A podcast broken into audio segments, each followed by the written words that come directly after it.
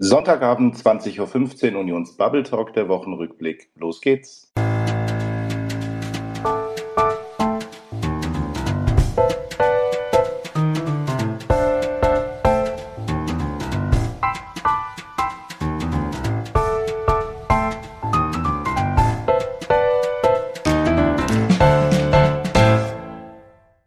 Herzlich willkommen zum 15. Unions Bubble Talk, der Wochenrückblick am heutigen Sonntag, den 19.11.2023.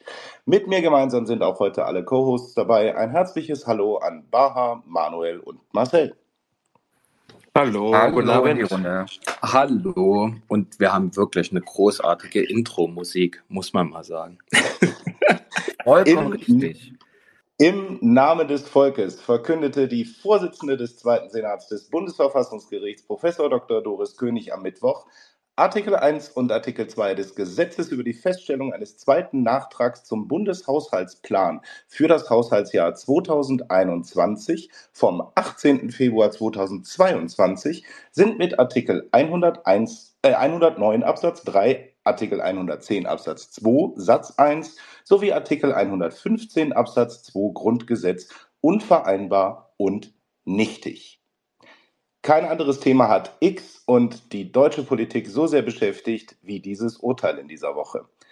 In einer Woche, in der gleichzeitig der Haushaltsausschuss des Deutschen Bundestages in der sogenannten berühmt-berüchtigten Bereinigungssitzung die letzten Stellschrauben für den Bundeshaushalt 2024 gezogen hat. Viele Kommentierungen, Spins und Narrative wurden bereits überall im politisch-journalistischen Raum entwickelt und sie versuchen, die Deutungshoheit über das doch allgemein als Klatsche für Olaf Scholz und seine Ampel gewertete Urteil zu erhalten. Was alles mit allem zu tun hat, wie die Entscheidung zu bewerten ist und welche Auswirkungen das Urteil haben wird, das wollen wir heute mit dem Haushaltsexperten der CDU-CSU-Bundestagsfraktion Janik Buri besprechen. Er ist seit dieser Legislatur direkt gewähltes Mitglied des Deutschen Bundestages aus dem Wahlkreis Emmendingen-Lahr, von Hause aus Volkswirt und ehemaliger Referent des Vorsitzenden des Walter-Eucken-Instituts, Professor Dr. Lars Feld, der heute als persönlicher Beauftragter auch den Bundesfinanzminister berät. Eine bessere Expertise zu diesem, um einmal Olaf Scholz aus einem anderen Zusammenhang zu zitieren, historischen Urteil und wie es politisch für die Ampel, aber auch für Deutschland zu bewerten ist, hätten wir uns für heute also nicht wünschen können. Herzlich willkommen, lieber Yannick. Schön, dass du dir die Zeit nimmst, mit uns und für die Unionsbubble Einordnungen und Einschätzungen zu diskutieren. Hallo, ganz herzlichen Dank für die Einladung. Steigen wir auch direkt ein und vielleicht sortieren wir zu Beginn einmal, was konkret Ausgangslage und Anlass für die Klage der CDU-CSU war und warum das ein wegweisendes, hartes Urteil des Bundesverfassungsgerichts für die Haushaltsplanung der Bundesregierung ist. Lieber Janik, das Bundesverfassungsgericht hat gleich drei fundamentale Gründe genannt, warum es zu seiner Entscheidung gekommen ist. Kannst du uns einmal im Schnelldurchlauf erklären, welche Kritikpunkte das Gericht in Bezug auf die umgewidmeten Kreditermächtigungen aus der Corona-Hilfe für den Klima- und Transformationsfonds gesehen hat.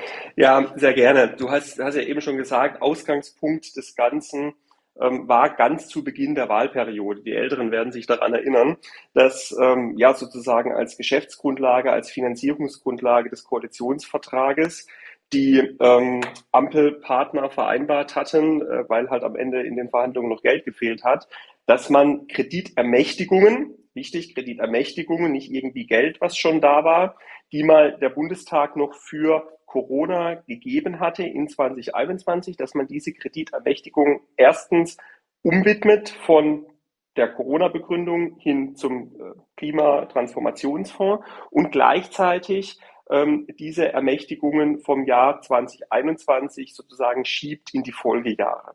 Äh, dazu hat man, da kommen wir vielleicht gleich noch ein bisschen ausführlicher dazu, die Buchungsregel der Schuldenbremse geändert. Das waren die beiden großen Entscheidungen, also Umwidmung der Corona-Kredite zu Klimakrediten erstens und zweitens Änderung der Buchungsregeln, dass man dieses Geld, was einmal auf 2021 gebucht wurde, über die gesamte Wahlperiode dann hätte ausgeben können, die Schulden über die ganze Wahlperiode hätte ausgeben können, aber eben alles auf 2021 buchen wollte. Das waren die beiden Punkte, die ganz am Anfang der Wahlperiode von der Ampel beschlossen worden sind. Dagegen haben wir geklagt als Unionsfraktion, genauer gesagt sogar nicht als Unionsfraktion, sondern die einzelnen Abgeordneten, weil nur die einzelnen Abgeordneten, also 25 Prozent der Mitglieder des Bundestages ist das Quorum, ein Klagerecht haben. Und äh, jetzt hat das Verfahren, äh, wie bei solchen, äh, solchen Verfassungsgerichtsverfahren üblich, eine ganze Zeit lang gedauert. Und was jetzt eben dabei rauskam, war ein ziemlicher Hammer in der Dimension, weil das Verfassungsgericht die Grenzen um die Schuldenbremse so eng gezogen hat, wie man sie, glaube ich, nicht hätte enger ziehen können. Und zwar im Wesentlichen mit zwei Kernaussagen, auf die man es, glaube ich, runterbrechen kann. Erstens, die Umwidmung der Kredite war verfassungswidrig. Also ich darf nicht unter der Notlagenklausel der Schuldenbremse Geld aufnehmen und das dem dann nachträglich einen anderen Zweck zuordnen. Und zweitens, und das ist der viel gravierendere Punkt aus meiner Sicht, ähm, diese Änderung der Buchungssystematik, dass man Kredite, Kreditermächtigungen auf ein Jahr bucht und dann über Jahre hinweg in der Folge ausgeben kann und damit so ein bisschen das Haushaltsgebaren des Bundes natürlich auch verschleiert. Dieses Vorgehen ist verfassungswidrig und das wird Auswirkungen haben weit, weit über diese 60 Milliarden und weit, weit über den KTF hinaus. Ich denke, da kommen wir im Verlauf des Talks noch später drauf, nämlich genauso die Frage nach dieser Unterjährigkeit, also dass ein Haushalt wirklich immer nur für ein Jahr definiert werden kann und welche Auswirkungen das unter anderem, wie wir es auch diese Woche im Interview mit Friedrich Merz im Heute-Journal gehört haben, dass deswegen und der Wirtschaftsstabilisierungsfonds möglicherweise auch verfassungswidrig sein könnte. Kommen wir aber einmal konkret auf das zurück, was jetzt passiert ist. 60 Milliarden Kreditermächtigungen für den Rest der Legislatur Laufzeit sind jetzt gestrichen worden, wie es auch der Bundesfinanzminister dann gesagt hat. Das heißt, es fehlen bis 2025 in diesem Klima- und Transformationsfonds, der ja, wie Robin Alexander mal gesagt hat, mittlerweile die Privatschatulle von ähm, Robert Habeck wurde, die sind gestrichen, die können nicht abgerufen werden. Jetzt haben wir aber die ganze Woche bislang nirgends gehört. Deswegen habe ich vorhin auch mit eingeführt, dass der Bundeshaushalt für 2024 einfach ganz normal weiterverhandelt wurde. Wir haben bislang aber nirgendwo gehört, wo diese 60 Milliarden an schon verplanten oder geplanten Ausgaben herkommen sollen oder wo die Koalition eigentlich sparen will. Wie ist da der Sachstand? Wir haben also einen Haushalt jetzt diskutiert in der Bereinigungssitzung, der in dieser Art und Weise mit Sicherheit niemals in Kraft treten wird. Oder genau, nicht? genau so ist es. Was mich ehrlicherweise doch ähm, ja mal freundlich formuliert überrascht hat, ähm, war, dass die Ampel-Bundesregierung offenbar für dieses Szenario, dass das Verfassungsgericht das härtestmögliche Urteil fällt, also die Ampel quasi der Supergau eintrifft, dass man dann dafür keinen Plan B hat. Ich hätte eigentlich erwartet, als dann die Ankündigung kam, ähm, Scholz, Lindner, Habeck treten gemeinsam vor die Presse und es wird jetzt verkündet, wie denn jetzt haushaltstechnisch und auch finanziell ähm, dieses Problem gelöst werden soll. Und was wir aber ehrlicherweise seit Mittwoch dann gehört haben, sowohl dann auch nochmal in der Regierungsbefragung des Kanzlers am, am Mittwochnachmittag, dann am Mittwochabend in der Haushaltsausschusssitzung mit Christian Lindner ähm, uns die Bundesregierung gesagt hat, naja, man wisse es noch nicht so genau und müsste jetzt vor allem auch erstmal gucken, welche Auswirkungen das Urteil in Gänze hat, also inwiefern der Bundeshaushalt betroffen ist, inwiefern der, der Wirtschaftsstabilisierungsfonds, umgangssprachlich Doppelwumms, ähm, betroffen ist, inwiefern beispielsweise die Aktienrente betroffen, betroffen sein könnte, weil ja diese Töpfe und der Bundeshaushalt auch alle miteinander korrespondieren. Also ich kann nicht einfach den, wie du richtig sagst, ich kann nicht einfach den KTF jetzt rauslösen ähm, und dann davon ausgehen, das hat überhaupt keine Auswirkungen auf alles andere, was drumherum im Haushalt stattfindet, ganz im Gegenteil. Ähm, die Ampelfraktionen haben trotzdem gesagt, wir machen jetzt Augen zu und durch, machen mit den Haushaltsberatungen weiter. Wir haben als Unionsfraktion im Haushaltsausschuss gesagt, wir halten es für verantwortungslos. Ähm, und zwar im ersten Schritt gar nicht, um irgendwie da der Ampel jetzt einen Vorwurf zu machen, sondern sagen, Leute, nehmt euch jetzt doch bitte erstmal die Zeit, ähm, guckt euch an, was sind die Auswirkungen. Wir können es auch noch nicht in Gänze überblicken, weil eben diese korrespondierenden Positionen zwischen den Töpfen auch so vielfältig und so verschachtelt sind. Guckt es euch in Ruhe an und dann müssen wir schauen, was für Auswirkungen hat es auf die Haushaltsberatung. Und deswegen lasst uns die Bereinigungssitzung für vergangene Woche Donnerstag absagen. Lasst sie uns verschieben zu einem Zeitpunkt, zu dem zumindest mal das Finanzministerium sagt, es kann so grob überblicken, was die Auswirkungen sind. Ähm, es war in der Sitzung am Mittwochabend, als Lindner gesagt hat, er selber könne auch noch nicht alles überblicken. Wir haben dann gesagt und beantragt, lasst uns die Bereinigungssitzung verschieben. Ampel hat es abgelehnt, macht Augen zu und durch. Äh, wir sind tatsächlich mit der Bereinigungssitzung noch nicht durch. Wir haben Freitag frühmorgens dann unterbrochen und werden mit der Bereinigungssitzung nächste Woche am Donnerstag weitermachen. Haben dazwischen noch eine Anhörung jetzt geschaltet, wo es nochmal, Expertenanhörung, wo es nochmal um die Frage gehen soll, welche Auswirkungen gibt es, welche weiteren Töpfe sind möglicherweise betroffen. Ähm, und so wie ich es wahrnehme, will die Ampel trotzdem Augen zu und durch machen und einen Haushalt beschließen, der eine Halbwertszeit von wahrscheinlich einigen Wochen haben wird. Das ist wirklich äh, eine Herausforderung für die Bundespolitik. Die Frage ist natürlich, ob da nicht auch direkt wieder im Raum stehen würde, dass wenn man wissentlich in einen nicht haltbaren Haushalt geht und den verabschieden wird, ob das nicht auch schon wieder verfassungswidrig sein könnte. Aber davon ab, vielleicht noch, bevor ich jetzt das Wort auch aufs Podium gebe, die, das große Bild vielleicht noch einmal drumherum, weil wir in den letzten zwei Jahren auch Olaf Scholz als Bundeskanzler immer erlebt haben, der im Nachhinein immer alles vorher gewusst haben wollte, um das vielleicht mal so zu sagen. Und diesen Nimbus immer vor sich herträgt, was vielleicht auch mit seinem Wahlkampf und dem Ergebnis am Ende zu tun hatte, ähm, dass er eben alles besser weiß als alle um ihn herum. Und jetzt erleben wir eine Koalition mit drei auch ziemlich bedröppelt dreinblickenden Spitzen, nämlich mit Habeck, Scholz und Lindner am vergangenen Mittwoch, die vor der Presse stehen und sagen, im Endeffekt wissen wir jetzt auch gerade gar nicht, wie es weitergehen soll, weil ein Plan B gibt es eben nicht. Inwieweit denkst du, erschüttert dieses Urteil wirklich auch die gesamte noch vor uns liegende Legislaturperiode? Wir haben jetzt heute Abend beispielsweise ein Interview von Ricarda Lang gesehen, die eben gesagt hat, es geht hier nicht um grüne Projekte, sondern es seien alles Ampelprojekte. Inwieweit siehst du die gesamte Statik der Koalition dadurch in Gefahr? Aus meiner Sicht ist die Geschäftsgrundlage weg, weil ähm, eben nicht nur, also dieses, man, wir ziehen jetzt die Haushaltsberatung durch von Seiten der Ampel, hat ja einen, einen politischen Hintergrund äh, aus meiner Sicht. Und das ist zu sagen, wir versuchen jetzt dieses Urteil möglichst klein zu reden. Wir versuchen zu sagen, na ja, das ist jetzt ein bisschen KTF betroffen, alles andere gar nicht so wirklich und dann geht's schon irgendwie weiter wie bisher. Und das ist halt nicht so, sondern es ist ähm, durch, dadurch, dass die Buchungssystematik, ähm, wie gesagt, wenn wir gleich noch ein bisschen, bisschen tiefer einsteigen, was es damit genau auf sich hat, aber dadurch, dass diese Buchungssystematik gekippt worden ist, ist die komplette Finanzplanung der Ampel für die komplette Wahlperiode aus meiner Sicht wie ein Kartenhaus in sich zusammengebrochen. Und ähm, ich muss auch ganz ehrlich sagen, wie man allein jetzt mal von den Finanzerfordernissen abgesehen, wie man alleine haushaltstechnisch ähm, dieses Problem lösen will, ist, bin ich auch mal noch gespannt, ich will es mal so formulieren, ähm, wie, wie, wie sie das am Ende irgendwie in den Griff bekommen wollen. Und was ich so ein bisschen, was mein Eindruck so ein bisschen ist, es geht ja, ging ja letzte Woche dann schon los, sich da auch unterschwellig gegen, gegenseitig Vorwürfe zu machen.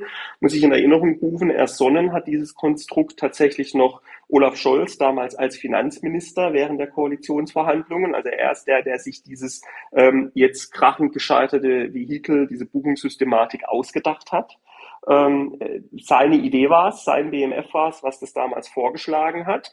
Notwendig war das Ganze, um äh, ja, Robert Habeck seine Schatulle zu geben, mit der er irgendwie über die Legislatur kommen kann. Und umsetzen muss es am Ende Christian Lindner, in dessen Verantwortung liegt, dass es keinen Plan B gibt als aktueller Finanzminister. Und äh, diese Vorwürfe machen sich die drei gegenseitig und ehrlicherweise alle drei haben recht. Vielen Dank, Janik, bis hierhin. Äh, vielen Dank auch, dass du bei uns bist. Ich würde ähm, zunächst noch mal einsteigen, ähm, dass wir ein bisschen tiefer reingehen äh, in den Klimatransformationsfonds, ähm, weil für mich ist das alles noch so ein bisschen Fremdland und daher habe ich noch eine Vokabelfrage. Ähm, du, du hattest ja ein Einleiten davon gesprochen, dass, dass, ja, dass es sich um 60 Milliarden äh, Kreditermächtigungen handelt. Heißt das, es wurde noch gar nichts abgerufen, es wurde noch gar nichts realisiert oder gibt es da schon ähm, einige Projekte, die realisiert wurden? Ähm, ich frage insbesondere mit Blick auf ähm, Intel und ähm, ich muss überlegen, TMSC oder so, dieser koreanische ähm, Chiphersteller. Ja. TSMC, ja, danke dir. Ähm, die ja äh, insgesamt fünf, 15 Milliarden, glaube ich, ähm, aus dem Fonds ja erhalten sollten. Ähm, kannst du da äh, was zu sagen? Was ist schon realisiert? Was, was ist offen oder ist alles äh, offen? Ähm, wie sieht das aus? Also der vielleicht insgesamt zur Struktur des, des KTFs. Das ist ein Fonds, den gab es schon vor der Ampel, damals hieß er noch Energie- und Klimafonds. Der hatte mal die Grundidee, dass man in diesem Topf beispielsweise die Einnahmen aus der CO2-Bepreisung bündelt, um daraus dann Maßnahmen für Klimaschutz und insbesondere perspektivischen Klimageld finanzieren zu können. Das ist die Grundidee gewesen und das ist eine Grundidee, wo man auch sagen kann, dafür ist so ein Topf neben dem Bundeshaushalt auch begründbar, dass man sagt, man will eben die, die CO2-Preiseinnahmen vor anderweitigem Zugriff im Bundeshaushalt schützen und packt es deswegen in, in ein Sondervermögen. Ähm, dieses Sondervermögen hat die Ampel dann eben ganz grundlegend umgebaut zu diesem Klima- und Transformationsfonds, aus dem heraus alles Mögliche finanziert werden soll, ähm, wenn man es einfach nur irgendwie argumentativ, argumentativ mit Klima in Verbindung bringen kann. Ähm, das führt dazu, dass beispielsweise bei äh, Entwicklungshilfeprojekten sich mittlerweile die Projektträger überlegen, wie man jetzt den Bau einer Straße in einem Entwicklungsland irgendwie äh, klimapolitisch framen kann, damit man da am Schluss auch noch irgendwie auf KTF-Mittel hätte zugreifen können. Also man hat es quasi für so einen, einen Topf für alles Mögliche dann, dann irgendwann umgewidmet mit zig Ministerien, die auf Gelder aus dem KTF mittlerweile da noch zugreifen.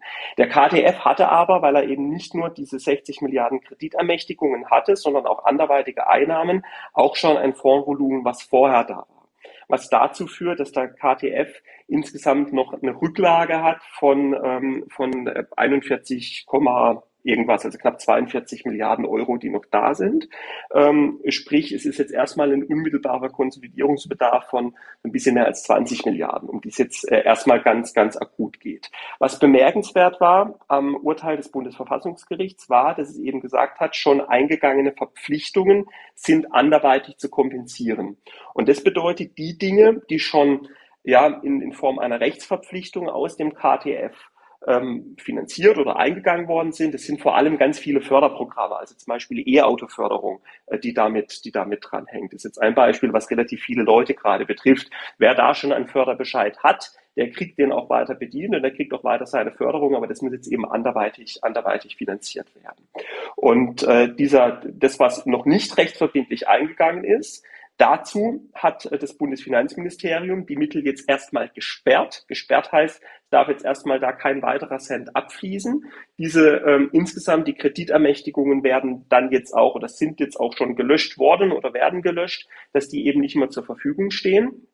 Und da kommt dann der weitere Punkt ins Spiel, warum wir sagen, lasst uns zumindest mal die Diskussion jetzt auch nicht auf den KTF begrenzen mit Blick auf den Bundeshaushalt.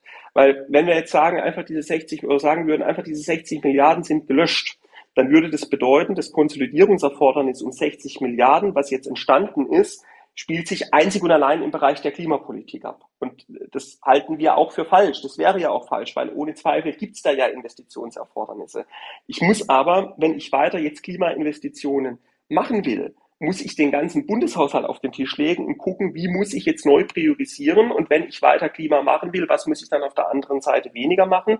Und indem es die Ampel jetzt eben rein auf Klima runterbricht, äh, rein auf den KTF runterbricht momentan die Debatte und sagt, diese 60 Milliarden KTF kommen weg und alles andere bleibt, wie es ist, dann habe ich natürlich den harten Einschnitt nur, nur in diesem Bereich. Und vielleicht noch letzter Punkt, Kreditermächtigungen. Da sind wir jetzt wirklich schon tief in der Haushaltstechnik drin. Ähm, es ist nicht so, dass man 2021 diese 60 Milliarden schon komplett als Schulden aufgenommen hätte. Ähm, sondern man nimmt in der Regel die Schulden im Zeitverlauf auf als Bund, so wie man sie dann auch verausgaben muss. Ähm, das heißt, man muss jetzt auch nochmal gucken von diesen 60 Milliarden Kreditermächtigungen, wie viel sind denn überhaupt bereits gezogen worden und was liegt noch als nicht gezogene Ermächtigung äh, im, im Fonds mit drin. Einigermaßen verständlich? Absolut. Und ja, vielleicht von mir gleich eine Nachfrage, weil wir schon bei dem Thema Definition und Verständnis waren. Könntest du uns noch mal ganz kurz erklären, dieses Begriff der Jährlichkeit, der durch die Gegend äh, fliegt und den also sich gerade auch die Bundesländer anschauen, zum Teil, ähm, wie, wie ist das zu verstehen, wie ist das einzuordnen aus dem Urteil heraus? Ich glaube, du hattest es zu Beginn schon mal ähm, angesprochen. Aber ähm, es ist ja doch irgendwie ein Begriff, den man nochmal für sich vielleicht verstehen muss. Ja, und um, um den zu verstehen, was damit gemeint ist, äh, sage ich vielleicht ein bisschen was zur, äh, zur Buchungsregel der Schuldenbremse. Ähm, also jetzt sind wir wirklich dann tief in, tief in Haushaltssystematik drin. Ähm, ihr unterbrecht mich einfach, wenn es irgendwie zu trocken wird. Nee, bitte, ähm, dafür sind wir hier. Ja, also ich glaube, es ist einfach mal ganz gut, wirklich auch zu wissen, wie das genau. eigentlich alles funktioniert. Also es war äh, quasi davor, vor der, der ja im Prinzip vor dem Ampelkoalitionsvertrag, war die Buchungsregel, waren die Buchungsregel, wie das Defizit des Bundeshaushalts berechnet wird. So, dass eine Ausgabe des Bundes dann auf das Defizit angerechnet worden ist, wenn das Geld tatsächlich verausgabt wurde. Also wenn es tatsächlich abgeflossen ist, völlig egal, ob es aus dem Bundeshaushalt abgeflossen ist, ob es aus irgendeinem Nebenhaushalt abgeflossen ist. Und genauso wurde eine, wurde eine Kreditermächtigung dann gebucht, wenn tatsächlich das Geld aufgenommen worden ist. Ähm, völlig egal, ob es im Bundeshaushalt oder in einem Sondervermögen irgendwo aufgenommen worden ist. Also es war entscheidend, wann wird tatsächlich ausgegeben. Ähm, diese Regel musste die Ampel ändern, um ihren Trick äh, zu machen, alle Ausgaben des KTF auf 2021 buchen zu können und hat gesagt, es ist jetzt nicht mehr der Zeitpunkt relevant für die Berechnung des gesamtstaatlichen Defizits, an dem das Geld tatsächlich verausgabt wird, also an Unternehmen, an Verbraucher ausgezahlt wird, sondern es ist jetzt nur noch relevant, wann die Kreditermächtigung oder wann das, das Geld vom Kernhaushalt, vom Bundeshaushalt in einen Nebenhaushalt abfließt. Und ähm, damit ist eben alles, alle Kreditermächtigungen, 60 Milliarden in 2021 vom Bundeshaushalt in den KTF als Nebenhaushalt abgeflossen. Und alles, was jetzt aus dem KTF tatsächlich abfließt in 2022, 2023, 2024 fortfolgende, wird nicht mehr auf das Defizit des Bundes angerechnet, obwohl die Ausgabe eben jetzt zum Beispiel in 2023 erst war. Und zu dieser Buchungssystematik hat das Bundesverfassungsgericht gesagt, diese geänderte Buchungssystematik entspricht oder widerspricht dem Prinzip der Jährlichkeit. Jährlichkeit bedeutet, wir müssen im Bundestag jährlich über den Haushalt beschließen. Es widerspricht zum Zweiten dem Prinzip der Jährigkeit. Das Jährlichkeitsprinzip heißt, es muss sich dann tatsächlich auch in diesem Haushaltsjahr abspielen. Und das dritte Prinzip, was eigentlich das, das Entscheidendste ist, ist eben die Frage der Fälligkeit, wann also die Ausgabe getätigt wird. Und deswegen muss diese Buchungsregel rückabgewickelt werden, dazu, wie es vorher war, nämlich dass es für die Defizit- und für, für die Defizitberechnung relevant ist, wann das Geld tatsächlich verausgabt wird. Und dadurch ist automatisch eben nicht nur der KTF betroffen, sondern dadurch ist auch der Wirtschaftsstabilisierungsfonds betroffen. Bei dem war zwar die Befüllung aus meiner Sicht rechtmäßig, weil man da keine Umwidmung hatte, sondern das Geld direkt oder die Kreditermächtigung direkt für den Zweck Energiepreishilfen gegeben hat. Ähm, aber man hat eben auch dieses über die Jahre verschieben praktiziert, hat alles auf in dem Fall 2022 gebucht und in 23 und in 24 wollte man weiter ausgeben. Und dieses weitere Ausgeben kann man immer noch machen, aber es wird dann eben auf das jährliche Defizit 23 und 24 angerechnet. Und da kommt jetzt das Problem ins Spiel, die Schuldenbremse im Bundeshaushalt erlaubt ja einen, erlaubt ja nicht schwarze Null, sondern erlaubt einen gewissen Defizitspielraum. Das sind in 2023 roundabout 17 Milliarden gewesen. Ähm, diese, diesen Spielraum, den die Schuldenbremse im Bundeshaushalt zulässt, schöpft die Ampel bis auf den letzten Cent ohnehin schon aus. Wenn jetzt aus dem WSF nur ein Cent zu, also überspitzt gesagt, nur ein Cent zusätzlich abfließt, dann reißt mit dieser Ausgabe des WSF, die jetzt anders verbucht werden muss, weil sie jetzt nämlich aufs Defizit in 23 und in 24 angerechnet werden muss, reißt die Ampel die Defizitgrenze der Schuldenbremse und damit sind die Bundeshaushalte automatisch verfassungswidrig, weil die Schuldenbremse ja eine Verfassungsregel ist. Und das ist quasi der Kern des ganzen Problems und das ist der Grund, warum eben, oder einer der Gründe, es gibt noch ein paar mehr, aber das ist einer der Gründe, warum eben der Wirtschaftsstabilisierungsfonds betroffen ist, warum wahrscheinlich die Aktienrente betroffen ist ähm, und warum in jedem Fall der Bundeshaushalt betroffen ist. Vielleicht da auch nochmal zur Systematik und zur Erklärung. Wir hatten das auch, wenn ich mich richtig erinnere, bereits in einer der Haushaltsdebatten, in der Friedrich Merz auch für die CDU-CSU-Fraktion einmal festgestellt hat, dass es ja schon aberwitzig sei, dass der Bundesfinanzminister eigentlich nur noch von einem Kernhaushalt spricht, über den der Bundestag noch befassen müsse und es ja insgesamt, wenn man das jetzt aus den Nachrichten soweit verfolgt, 29 neben Haushalte oder Fonds etc. gibt. Es wird dann häufig argumentiert, einer dieser Fonds sei ja beispielsweise auch für die Ahrtalhilfe etc. gewesen und das sei entsprechend ja etwas Gutes und Positives und dementsprechend sei das ja nicht zu beanstanden. Jetzt ist die Frage in der Systematik, gibt es denn wirklich von diesen 29 Nebenhaushalten welche, die klar sauber finanziert sind und die entsprechend bestehen bleiben können? Und wieso versuchen wir oder versucht offenkundig jede Regierung immer die Schuldenbremse dann zu umgehen mit solchen Nebenhaushalten, anstatt vielleicht zu gegebener Zeit sich frühzeitig daran gemacht zu haben, diese Schuldenbremse zu überarbeiten? Ähm, also ich würde mal erstmal nicht sagen, jede Bundesregierung versucht sie zu umgehen, weil das, was wir jetzt erlebt haben, schon was völlig Neues war. Also auch die, die, die GroKos davor haben eben Sondervermögen aufgesetzt, aber haben die immer unterjährig finanziert, also haben diese Buchungsregeln nicht geändert, sondern haben alles immer jahresscharf abgerechnet. Damit ist es alles auch immer der Schuldenbremse, ähm, der, immer unter die Regelung der Schuldenbremse dann auch, dann okay. auch gefallen. Äh, äh, ähm, also insofern, okay, das, ist, äh, also das, das, ist schon, schon jetzt wirklich ein, ein Novum gewesen. Ähm, es gibt ja, äh, tatsächlich bei, den, bei den 29 Sondervermögen, muss man auch ein bisschen auseinanderhalten. Es, es, es gibt Gründe und es gibt, gibt Gegebenheiten, unter denen ein Sondervermögen durchaus sinnvoll sein kann. Die Grundidee des KTF, damals noch als, als EKF, Energie- und Klimafonds, fand ich, finde ich total sinnvoll, zu sagen, ich schütze CO2-Preiseinnahmen vor irgendeinem anderweitigen Zugriff, weil ich sage, ich will dieses Geld wirklich zweckbinden für Klimageld, Klimaschutzprojekte etc. Ähm, Sondervermögen Bundeswehr ist auch ein Beispiel, wo man sagen kann, ist ein sinnvolles, sinnvoll, das nicht in der Jährlichkeit des Bundeshaushalts zu haben, sondern in einem Sondervermögen, um daraus die, die Langläuferprojekte in der Beschaffung zu finanzieren. Auch das ein sinnvoller Grund, der für ein Sondervermögen sprechen kann. Also es, es gibt Beispiele, wie ein Sondervermögen sinnvoll sein kann. Ähm, die Sondervermögen, die mit großen Kreditermächtigkeiten Berechtigung gespeist sind. Das sind der KTF und der WSF. Das sind die beiden, die jetzt betroffen sind.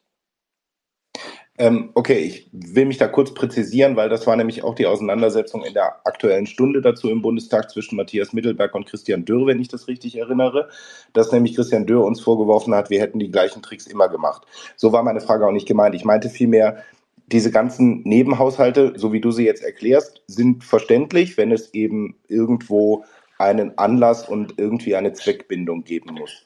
Trotzdem erscheinen 29 davon ja doch als eine hohe Zahl.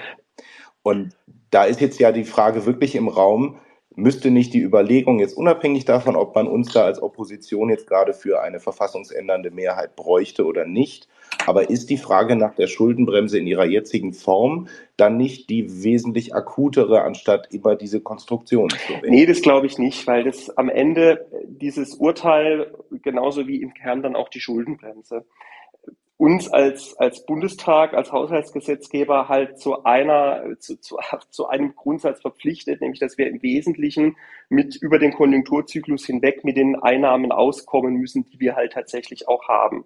Und wenn ich mir jetzt nur die aktuelle Haushaltslage anschaue, dann werden wir nächstes Jahr nach der Steuerschätzung zum ersten Mal in, in, in, Gesamtstaat, in gesamtstaatlichen Einnahmen die Marke von einer Billion Euro reißen. Also da braucht mir keiner erzählen, dass wir ein Problem hätten mit, mit mangelnden Einnahmen ähm, in, im, im öffentlichen Haushalt. Das Gleiche gilt, weil die Debatte, die ja dann immer sofort kommt, ähm, ist, ist dann die Frage nach Investitionen, dass wir ein, ein, ein so großes Investitionsdefizit in Deutschland hätten. Ähm, jetzt gibt's da, geht es schon los in der Datengrundlage, wie quantifiziere ich überhaupt ein Investitionsdefizit? Es läuft im Wesentlichen so ab, dass man ähm, Abfragen macht bei Ländern und Kommunen, ob sie eins haben. Da sage ich dann immer ein bisschen spöttisch, zeig mir mal den Bürgermeister, der nicht bei sich im Ort irgendwie drei Investitionsprojekte findet, wo er ein Defizit hat. Also diese Daten sind schon schwierig, ähm, aber äh, Investitionsprojekte sind nicht und scheitern in Deutschland nicht an den mangelnden öffentlichen Mitteln, die zur Verfügung stehen. Wir schieben im, alleine im Etat des Bundesverkehrsministeriums jährlich Ausgabereste in Milliardenhöhe vor uns her. Ausgabenreste heißt Geld, was eigentlich bereitstehen würde, was aber nicht abfließt, weil wir mit unseren Planungs- und Genehmigungsverfahren, weil wir auch mit den Kapazitäten sowohl in der Planung als dann auch im Bau schlicht nicht hinterherkommen. Also da ist, weiß Gott, nicht, nicht das Geld das Problem, sondern am Ende ist es natürlich politisch immer bequemer, ähm, ist es immer bequemer, wenn ich halt eben nicht sagen muss, ähm, das eine geht und das andere geht dann halt in der Konsequenz eben nicht, wenn ich halt nicht priorisieren muss, sondern wenn halt am Schluss jeder ähm, für seine Lieblingsprojekte, die ihm wichtig sind und die ja von mir aus auch gute und begründete und tolle Projekte sind, aber wenn halt jeder seine Projekte dann durchfinanziert bekommt.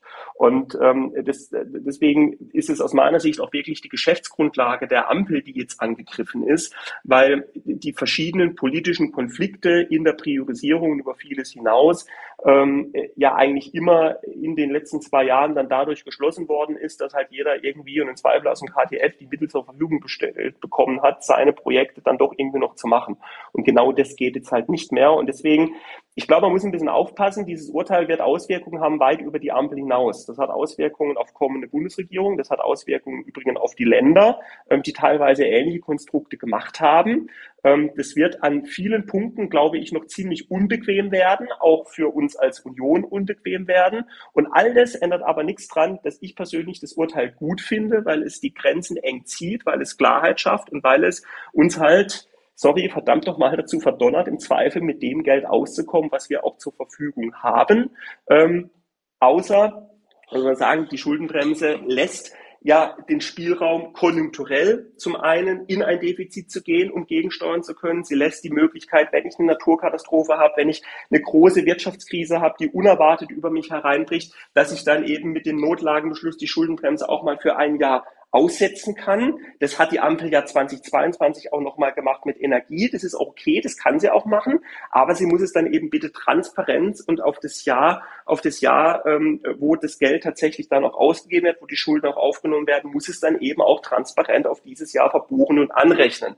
Und deswegen ist dann auch nochmal der Kern dieses Urteils, der jetzt auch aus meiner Sicht Christian Lindner so weh tut, dass es diese fiskalpolitische Trendwende, von der er immer spricht, dass es die tatsächlich nie gegeben hat, weil von vornherein immer geplant war, die Politik der ganzen Wahlperiode kreditfinanziert zu bestreiten und durch diese Konstrukte mit den Nebenhaushalten und den verschobenen Buchungen das einfach nur verschleiert und vernebelt werden sollte. Und diese Verschleierungstaktik, die hat das Bundesverfassungsgericht jetzt eben einfach verboten. Janik, du hast da gerade schon genau die Brücke gebaut zu meiner Frage an dich. Ich habe das heute für mich nochmal sortiert und als, als Laie guckt man jetzt drauf und äh, sieht ja auch, der Koalitionsvertrag fußte ja schon auf der Annahme, dass man den KTF, wenn man es so will, auch umwidmete äh, und äh, für andere Ausgaben nutzen konnte. Also alle drei Koalitionspartner sind quasi sehenden Auges reingegangen und haben das Risiko nenne ich es jetzt mal, von Anfang an mitgetragen, dass das vielleicht nicht möglich ist. Zudem, wie du schon gesagt hast, Olaf Scholz hat das eigentlich alles so designt, noch zu seiner Zeit als Bundesfinanzminister. Ähm, Christian Lindner hat selbstverständlich mitgetragen als Finanzminister und geplant. Und Robert Habeck hat meines Erachtens auch über die, ich sage jetzt mal als Klimaschutzmaßnahmen äh, zu bezeichnenden Ausgaben, ist er ja deutlich hinausgegangen. Also hat wirklich auch Ausgaben getätigt, äh, die, die wirklich sehr schwer in dieses Korsett zu packen sind. Nur schaut man sich das an und muss eigentlich zu der Erkenntnis kommen, dass dieser gesamte Koalitionsvertrag quasi von diesem Geld zusammengehalten wurde auch nochmal das Versprechen letztes Jahr nach der Zeitenwende zu sagen, wir halten am Koalitionsvertrag fest, wir bauen nichts um, wir werden alle Ausgaben so tätigen, wie es ist, lässt irgendwie den, den Schluss zu, dass es am Ende des Tages gerade Olaf Scholz war, der fest davon überzeugt war, dass er entweder gar kein Risiko hat oder wenn das Risiko da ist, er da schon irgendwie rauskommt oder die Gelder verschieben kann oder so. Was, was ist denn deine Bewertung? Würdest du sagen, da hat sich jemand verzockt komplett? Oder würdest du sagen, der hat schon noch irgendwo ein Ass im Ärmel und äh, findet sicherlich einen Weg, da nochmal ähm, die Gelder so zu verschieben, dass er die Koalition zusammenhält?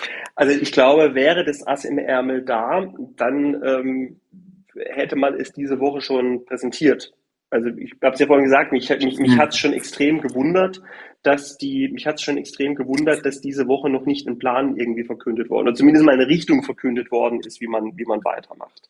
Ähm, deswegen, und ich selber wüsste ehrlich gesagt in der gesamten Dimension ähm, auch nicht, wie man, äh, wie gesagt, allein jetzt mal von den Finanzfragen losgelöst, wie man das jetzt technisch mhm. überhaupt alles erstmal wieder auseinanderbringen will. Man muss sagen, es haben 2021, 2022, es haben alle gewarnt. Also nicht nur wir als Opposition, es haben Verfassungsrechtler gewarnt. Es gab damals schon, schon die Diskussion, dass das auf extremst wackeligen Beinen ähm, alles, alles gebaut war. Ich persönlich glaube, man hat so ein bisschen gezockt und, und Olaf Scholz hat, aber das ist jetzt nur meine, meine persönliche Einschätzung, Überlegung, wie ich es mir erklären kann. Ob das stimmt, weiß ich nicht, ähm, dass, dass Olaf Scholz gezockt hat und gesagt hat, naja gut, ähm, wir gehen jetzt mal in dieses Risiko rein, bis das Verfassungsgericht dann mal geurteilt hat, dauert sowieso zwei Jahre, dann ist die Hälfte der Wahlperiode rum und äh, dann in der Tradition der Rechtsprechung des Verfassungsgerichts kommt vielleicht dann irgendwas dabei raus mhm. von so, äh, also alles, was jetzt schon war, war jetzt halt und äh, Haken dran, aber war nicht in Ordnung und in der Zukunft müsste jetzt aber bitte dieses und jenes anpassen. Ähm, dass man so eine, also dass man so eine Erwartung er, er, hatte und die jetzt halt wirklich extrem mhm. davon überrascht waren, dass das Verfassungsgericht halt äh, nicht nur ähm, nicht nur in der kompletten Dimension ist für verfassungswidrig, sondern gleichzeitig eben auch für nichtig erklärt und damit eben auch verpflichtet, rückabzuwickeln. Ich glaube, damit haben sie nicht gerechnet.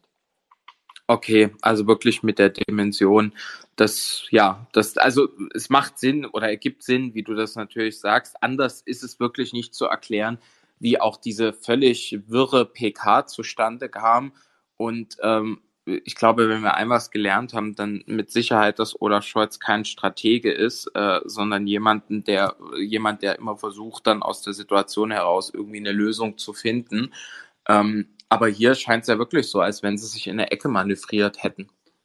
Das, das ist so, zumal ja jetzt nach und nach, ähm, findet ja auch in der medialen Berichterstattung, kommt jetzt ja nach und nach auch ähm, die Dimension des Ganzen deutlich, deutlich weitergeht, als es momentan diskutiert wird. Also man, im, Moment, ist ja immer noch, sind die 60 Milliarden, die im Feuer und in der Diskussion stehen.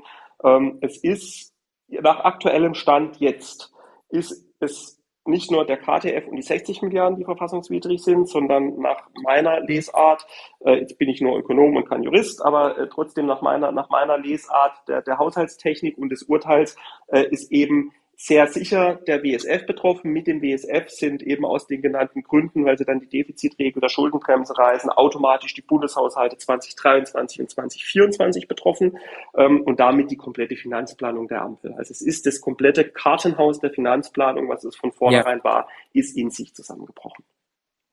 Da muss ich nochmal fix nachfragen. Ähm, das Urteil an sich bezog sich ja jetzt wirklich auf den KTF.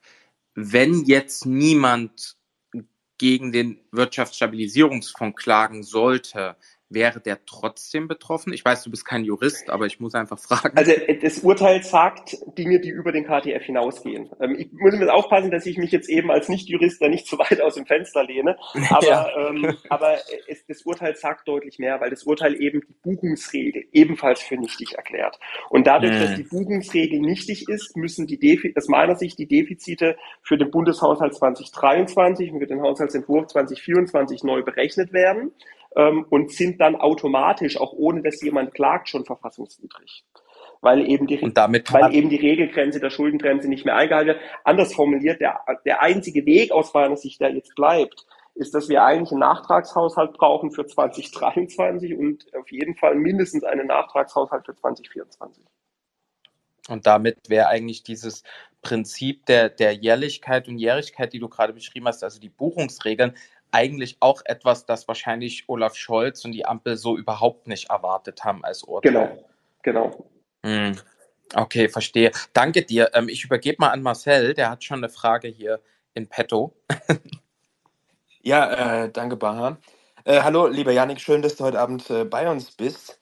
Und ich würde gerne mal ähm, die Frage stellen, beziehungsweise mich würde mal interessieren, welche möglichen Szenarien es eigentlich gibt, wie das Ganze jetzt weitergehen kann. Weil wenn wir uns mal anschauen, äh, der KTF besteht ja meistens oder größtenteils aus äh, Projekten, äh, die, die besonders den Grünen am Herzen liegen. Und ähm, ich meine, die FDP und die SPD können sich hinstellen und können sagen, okay, ja, wir lassen den Haushalt jetzt ganz normal einfach durchgehen für, für nächstes Jahr und beim KTF haben wir halt Pech gehabt. Da fehlen uns jetzt einfach 60 Milliarden. Ich glaube ja nicht, dass die Grünen das Ganze mitmachen würden. Deshalb ähm, müssen sie am Ende irgendwie gucken, wie sie die 60 Milliarden auftreiben. welche möglichen Szenarien siehst du denn da? Also man könnte natürlich sagen, ja, man spart irgendwo anders im Haushalt Geld ein. Das wird wahrscheinlich die unbeliebteste Variante sein. Dann äh, muss, könnte man überlegen, ob man ja, irgendwelche Steuern anhebt oder erfindet. Das wird aber für die FDP wahrscheinlich auch ein No-Go sein. Ähm, ja, was würdest du denn sagen, was realistisch ist, wie die Ampel an, das Geld kommen kann oder zumindest an einen Teil? Also das eine ist, dass in jedem Fall eben aus dieser, aus, aus dieser Systematik der Buchungsregel und der WSF-Betroffenheit heraus ähm, und auch die KTF-Ausgaben müssen ja jetzt auch auf das Defizit von, also die schon getätigten ähm, auf das, und, und schon Verpflichtungen eingegangenen auf das Defizit von 2023 angerechnet werden. Das heißt, es muss auf jeden Fall der komplette Haushalt wieder auf den Tisch. Unabhängig davon, ob das jetzt äh, FDP und SPD am Ende wollen, das wird nicht anders gehen. Und dann wird, wenn der ganze Haushalt auf dem Tisch ist, wird natürlich auch nochmal vermutlich über alles gesprochen werden. Und dann werden da, vermute ich, die Grünen halt auch versuchen, so zu verhandeln, dass am Ende halt eben dann nicht nur ähm, die, die Klima- und Energieprojekte betroffen sind, was ich im Übrigen inhaltlich auch für richtig halte, ähm, weil ansonsten eben diese eine Flanke sozusagen weggeschlagen wird und, und alles andere bleibt jetzt, also da stimmt ja auch in der Tarierung der politischen Prioritätensitzung dann vorne und hinten nichts mehr. Deswegen, es wird alles auf den Tisch müssen, es wird dann neu geordnet werden müssen. Ich sehe äh, das Thema Steuererhöhungen ehrlicherweise weniger, weil ich auch nicht wirklich wüsste, wo man da jetzt sinnvollerweise ansetzen wollte und äh, was da auch für die FDP irgendwie verschmerzbar wäre. Also da drängt sich jetzt aus meiner Sicht nichts auf, was ja jetzt schon angefangen hat, die Tage ist die Diskussion um die Schuldenbremse. Einmal die grundsätzliche Diskussion um die Schuldenbremse, da habe ich ja eben schon ein bisschen was dazu gesagt. Ähm, da ist gut, dass wir als Bundestagsfraktion da sehr klar stehen ähm, und äh, das ja auch eine Verfassungsänderung, also sprich unsere Zustimmung bedingen würde, daran was zu machen. Also die Türen da was grundsätzlich zu machen, ist erstmal zu. Äh, die andere Variante, das hat jetzt Saskia Esken, ich glaube, gestern Vormittag ins Gespräch gebracht, war zu sagen, da lasst uns halt nochmal eine Notlage feststellen für 2023 und 2024 und damit die Schuldenbremse aussetzen. Das ist, glaube ich, erstmal politisch ähm, für, für Christian Lindner eigentlich ein mehr oder weniger ein Ding der Unmöglichkeit, weil damit er ja offiziell zugeben müsste, dass es diese finanzpolitische Trendwende nie gab ähm, und jetzt nur seine Verschleierungstaktik da irgendwie gekippt worden ist. Ähm, neben der politischen Hürde, die aber schon da ist, hat auch zur Frage der Notlage und der Ausnahme der Schuldenbremse das Verfassungsgericht in seinem Urteil die Mauern auch ziemlich hoch gebaut, die da sind. Ähm, und hat klar gemacht, dass eben, äh, also hat nochmal auch Kriterien definiert, wie man so eine Notlage begründen muss.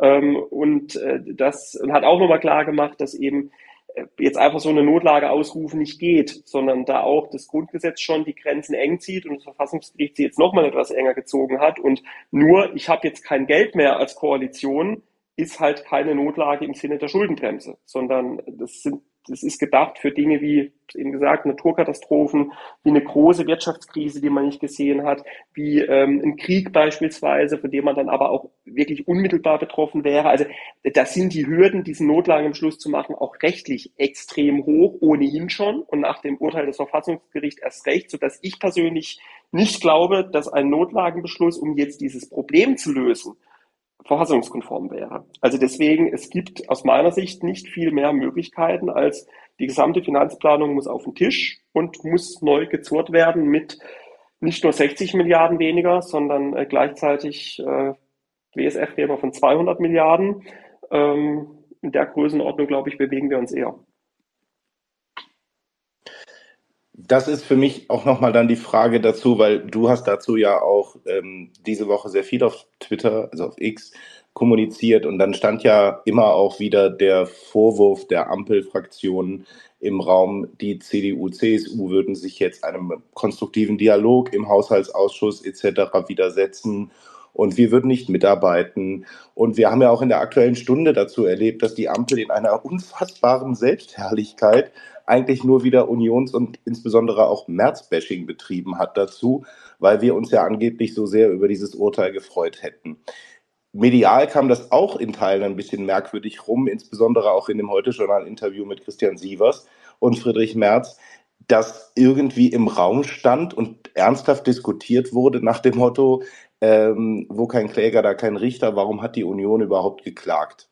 Und da ist dann die Frage, wie hoch halten wir eigentlich dann das Grundgesetz und die Verfassung damit? Und wie kann es dann letztlich sein, dass in dem Moment, wo ja das allererste Mal seit 2009 ernsthaft die Schuldenbremse jetzt greift und das nur aufgrund eines ja einfach verbockten Buchhaltungstricks, dass wir dann direkt wieder darüber diskutieren, die Schuldenbremse auszusetzen, beziehungsweise demnächst vielleicht ganz abzuschaffen.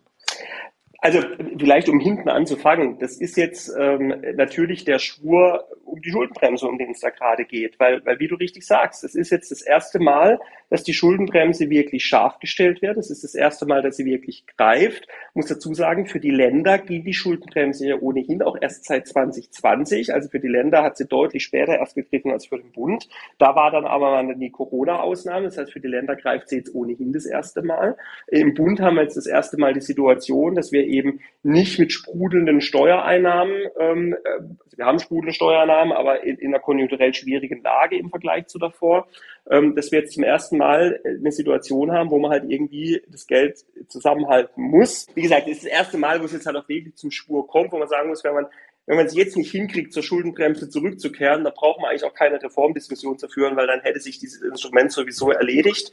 Ähm, aber es ist Verfassungsrecht und dementsprechend ist das jetzt die Situation, die da ist. Und ähm, vielleicht noch ein bisschen jetzt zu den beiden Punkten, die du auch eben angesprochen hast zu dieser Woche. Also erstens, es ist die ureigenste Aufgabe von Opposition, oder ich, ich gehe sogar noch einen Schritt weiter. Es ist einmal eine ureigene Aufgabe eines Parlaments, die Regierung zu kontrollieren, und zwar insbesondere die Regierung im Bereich des Bundeshaushalts und im Bereich ihrer Finanz- und Ausgabenpolitik zu kontrollieren. Und dann ist es die ureigenste Aufgabe der Opposition, die Regierung im Bereich ihrer Haushalts- und Finanzpolitik zu kontrollieren. Und das, was wir als Union machen, ist deswegen im Haushaltsausschuss, aber auch darüber hinaus natürlich auch zu einem großen Teil Haushaltskontrolle. Und wenn man dann ein derart ähm, ein, ein Vorgehen hat, was derart nach Verfassungswidrigkeit schreit, wie es der zweite Nachtragshaushalt 2021 gemacht hat, ähm, die Ampel trotz aller Warnungen von uns und auch von anderen darauf nicht reagiert, dann ist es eben auch die Pflicht als Opposition im Rahmen der Haushaltskontrolle, ähm, damit zum Bundesverfassungsgericht zu gehen. Und das haben wir gemacht. Und ich finde es ehrlich gesagt schon bemerkenswert auch, ähm, mit, mit äh, ja, was für einem Auftreten wir da auch manche Ampelkollegen letzte Woche ähm, erlebt haben. Ähm, kein Funken Selbstkritik, kein Funken, dass man vielleicht das selber, äh, selber ziemlich Mist gebaut hat. Man muss es schon noch mal in der Dimension betonen. Es ist das erste Mal in der Geschichte der Bundesrepublik, dass ein Bundeshaushalt für nichtig erklärt worden ist, dass die komplette Finanzplanung einer Koalition über eine gesamte Wahlperiode hinweg für verfassungswidrig erklärt worden ist. Und es ist überhaupt erst das zweite Mal, dass das Verfassungsgericht an einem Bundeshaushalt überhaupt etwas beanstandet hat. Es gab es in den 70er Jahren mal, damals auch bei einer sozialliberalen Koalition, ähm, allerdings lang nicht in der Dimension. Da ging es um eine kleine technische Frage, dass eben in der Form die komplette Haushaltspolitik vom Verfassungsgericht gekippt wird. Da wäre es einmal im Auftritt, aber auch im politischen Handeln aus meiner Sicht halt jetzt erstmal eingezeigt gewesen, zu sagen, okay, wir gucken uns jetzt die Auswirkungen an, äh, wir haben da Mist gebaut und jetzt müssen wir gucken, wie wir es hinkriegen. Und so lange ähm, setzen wir jetzt die Haushaltsberatungen auch erstmal noch on hold und gucken, wie kriegen wir das Problem gelöst, wie sieht jetzt auch der weitere Weg aus.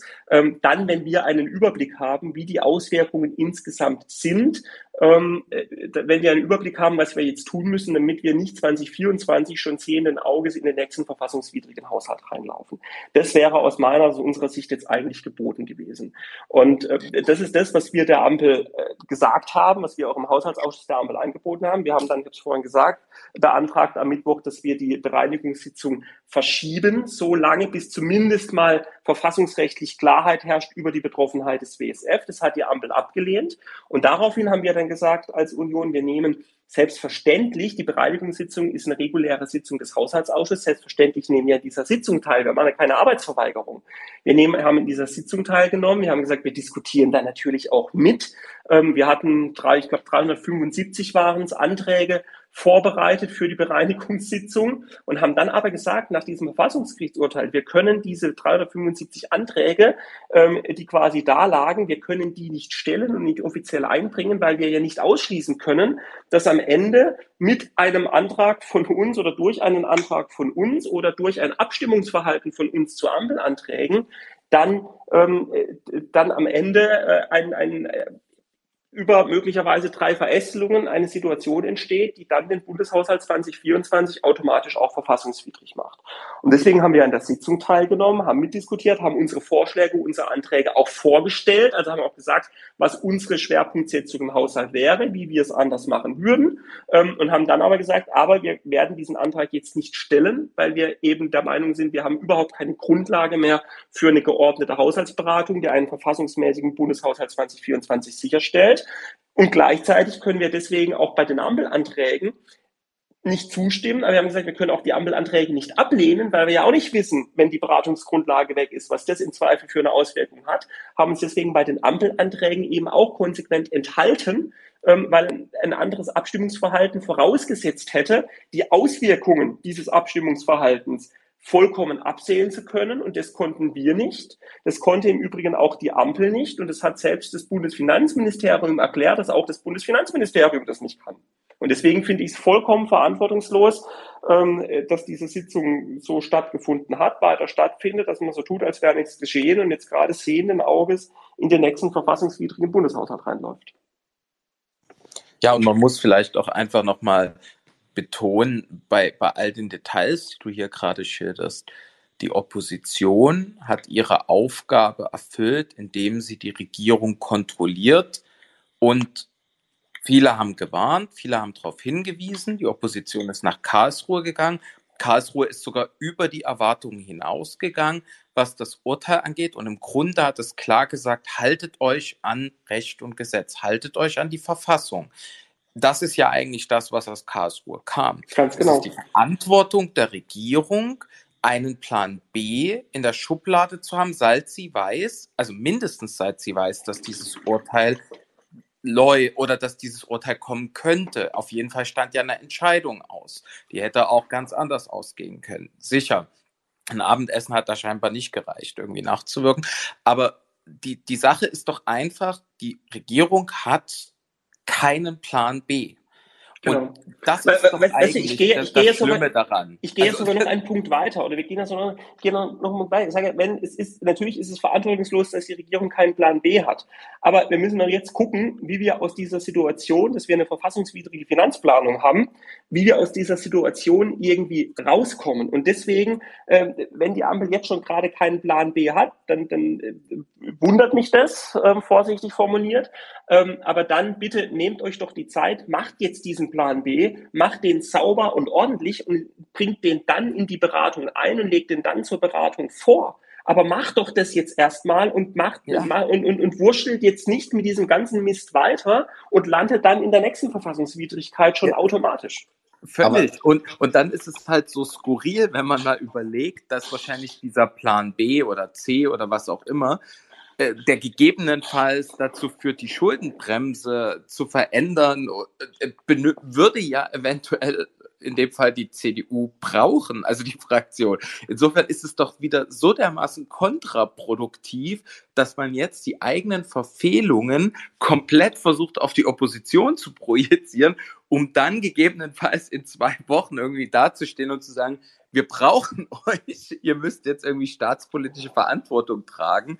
Und äh, also das ist immer so diese, diese, dieser, diese Dissonanz in meinem Kopf, dass ich so denke, mein Gott, merkt ihr gar nicht, wie es euch mit jedem Tag, mit jeder Wortmeldung eigentlich kaputt macht, also auch so den, den Goodwill kaputt macht, den man von der Opposition erwarten kann. Ja, ja ähm, gut, ich glaube, jetzt bei der Frage Reform Schuldenbremse braucht man sich jetzt auch bei der Ampel unabhängig davon, wie man sich jetzt gerade verhält, nicht allzu viel Hoffnung machen, dass es da eine große Gesprächsbereitschaft gibt, weil äh, nochmal das Kern, Kern des Problems ist, dass die ihren Bundeshaushalt nicht zusammenbekommen und dass die halt äh, ja, dass, dass die halt dieses blöde Wort priorisieren müssen und das tut halt hm. weh, das macht halt keinen Spaß.